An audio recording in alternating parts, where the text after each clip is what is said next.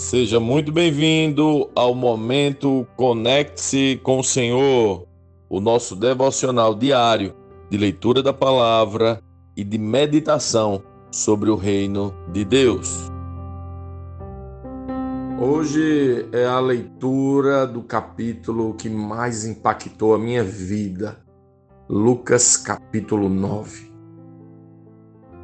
Jesus reuniu os doze e lhes deu poder e autoridade para expulsar todos os demônios e curar enfermidades.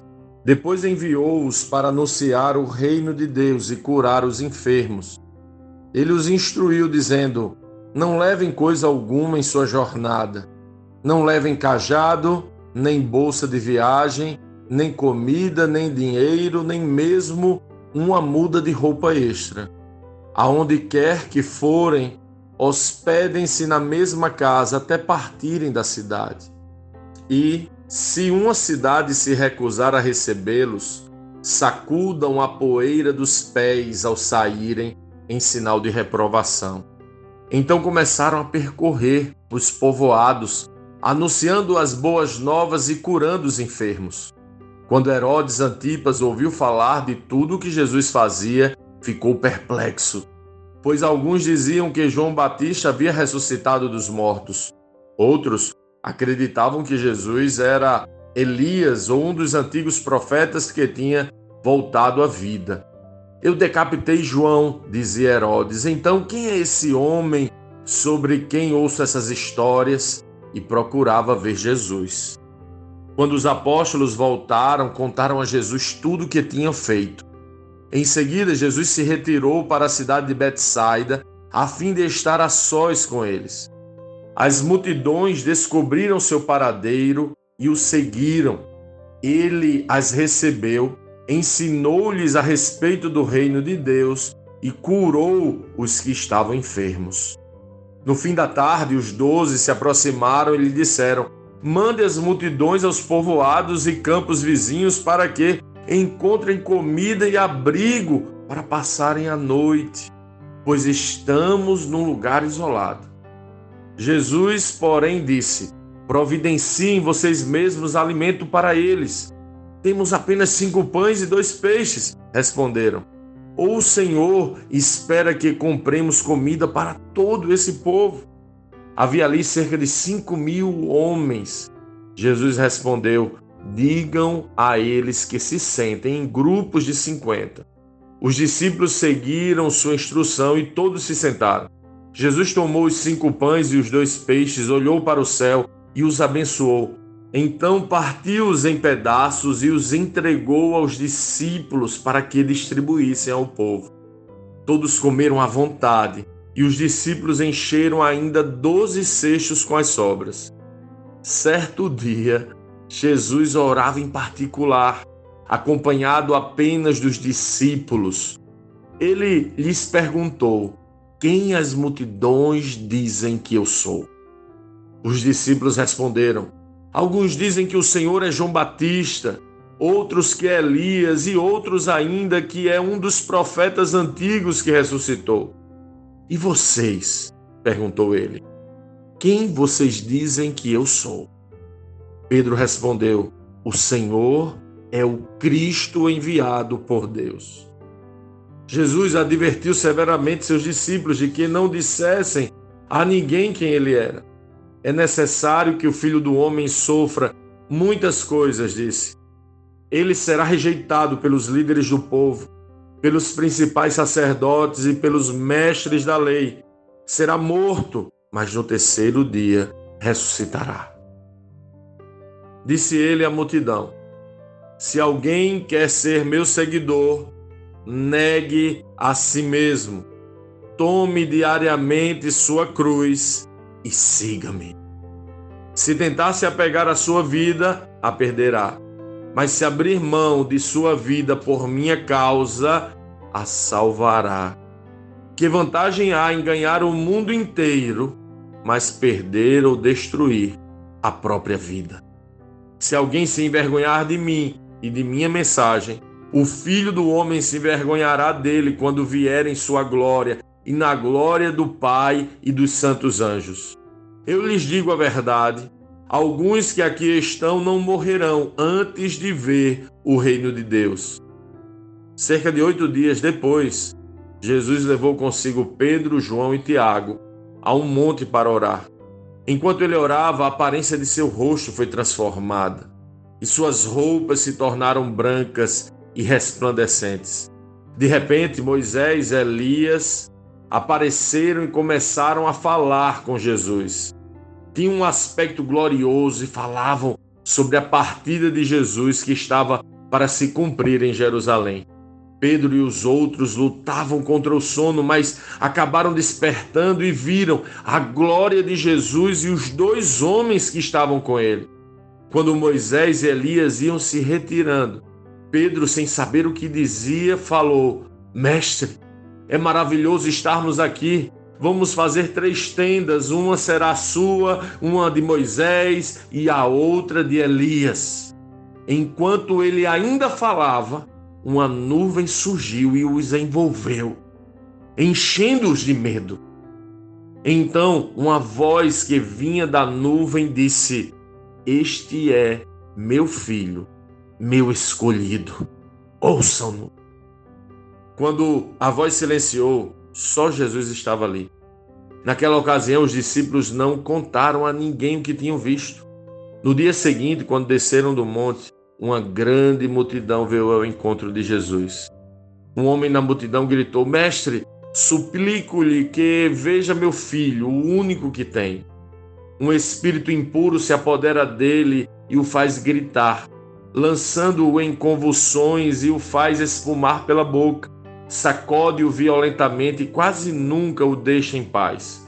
Supliquei a seus discípulos que o expulsassem, mas eles não conseguiram.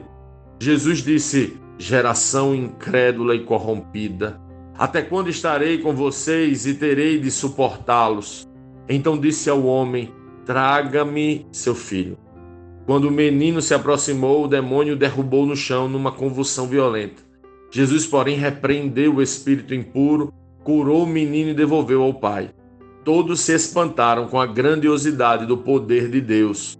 Enquanto todos se maravilhavam com seus feitos, Jesus disse aos discípulos: Ouçam-me e lembrem-se do que lhes digo. O filho do homem será traído e entregue em mãos humanas. Eles, porém, não entendiam essas coisas.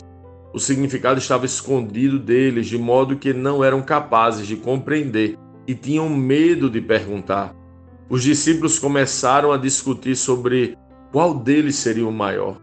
Jesus, conhecendo seus pensamentos, trouxe para junto de si uma criança pequena e disse: Quem recebe uma criança como esta, em meu nome recebe a mim. E quem me recebe também recebe aquele que me enviou. Portanto, o menor entre vocês será o maior. João disse a Jesus: Mestre, Vimos alguém usar seu nome para expulsar demônios, nós o proibimos, pois ele não era do nosso grupo. Não o proíbam, disse Jesus. Quem não é contra vocês é a favor de vocês. Como se aproximava o tempo de ser elevado ao céu, Jesus partiu com determinação para Jerusalém. Enviou mensageiros adiante até um povoado samaritano a fim de fazerem os preparativos para sua chegada. Contudo, os habitantes do povoado não receberam Jesus, porque parecia evidente que ele estava a caminho de Jerusalém. Percebendo isso, Tiago e João disseram a Jesus: Senhor, quer que mandemos cair fogo do céu para consumi-los? Jesus, porém, se voltou para eles e os repreendeu.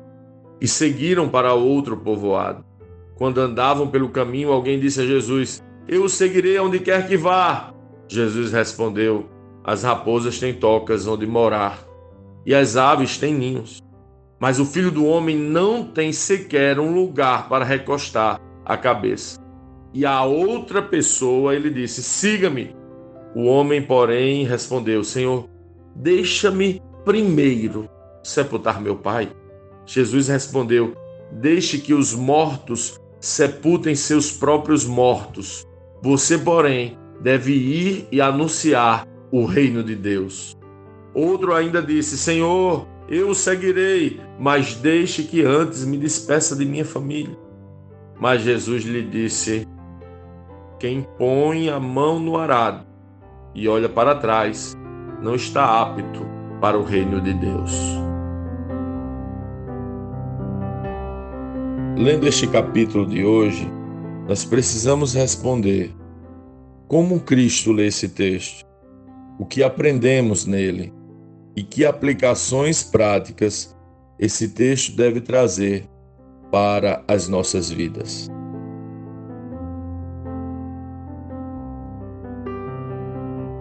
Não posso descrever o quanto esse capítulo foi e é importante para a minha caminhada cristã.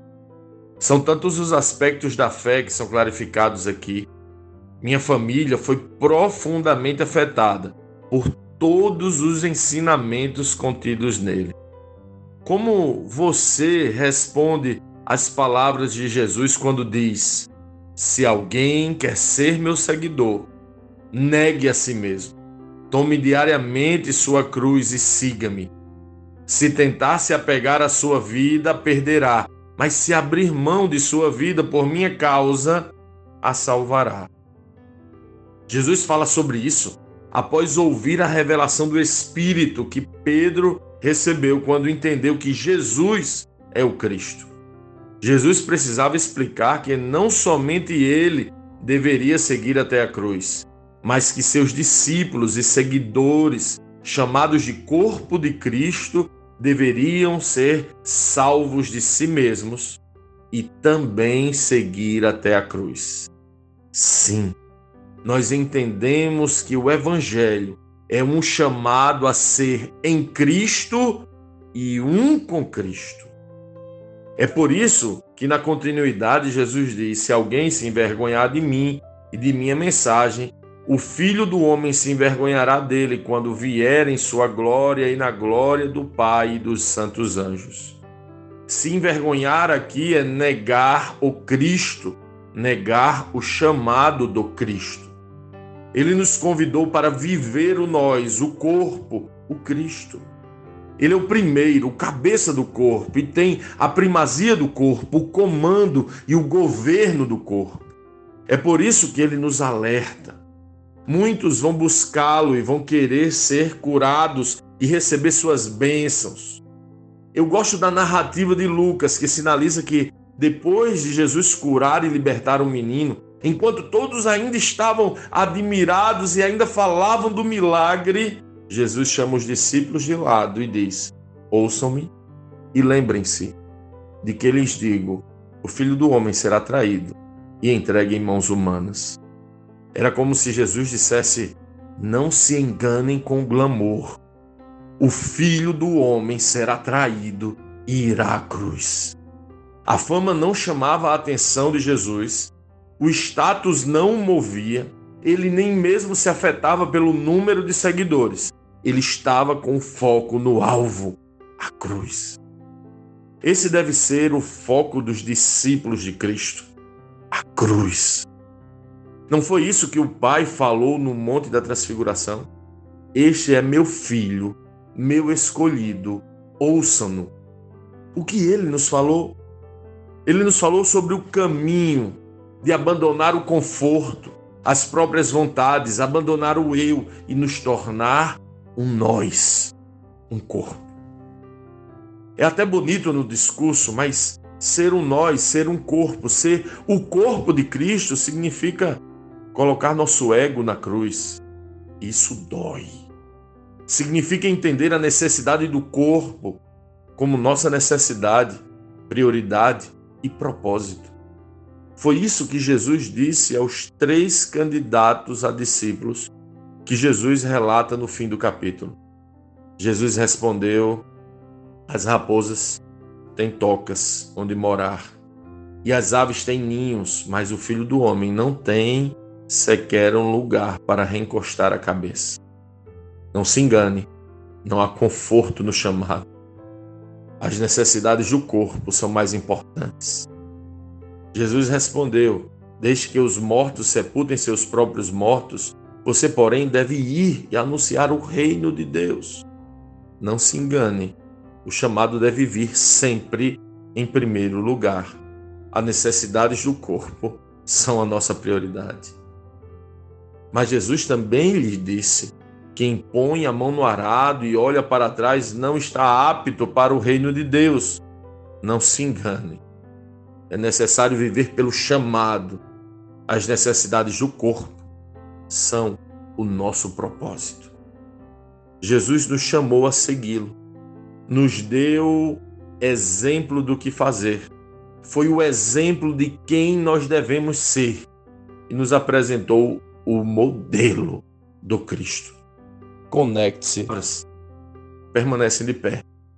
Se alguém quer ser meu seguidor, negue a si mesmo.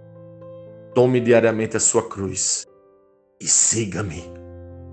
Qual é a sua resposta?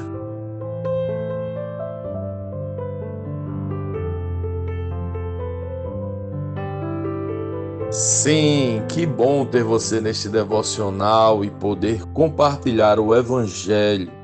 Mas, como sempre dizemos, o texto de hoje e o texto de cada dia tem muito mais para oferecer, muito mesmo.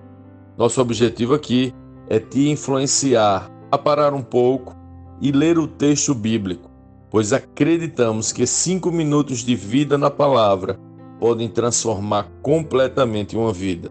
Que Deus te abençoe leia, medite, comente, pergunte e adore o Senhor no seu lugar secreto. Conecte-se com o Senhor.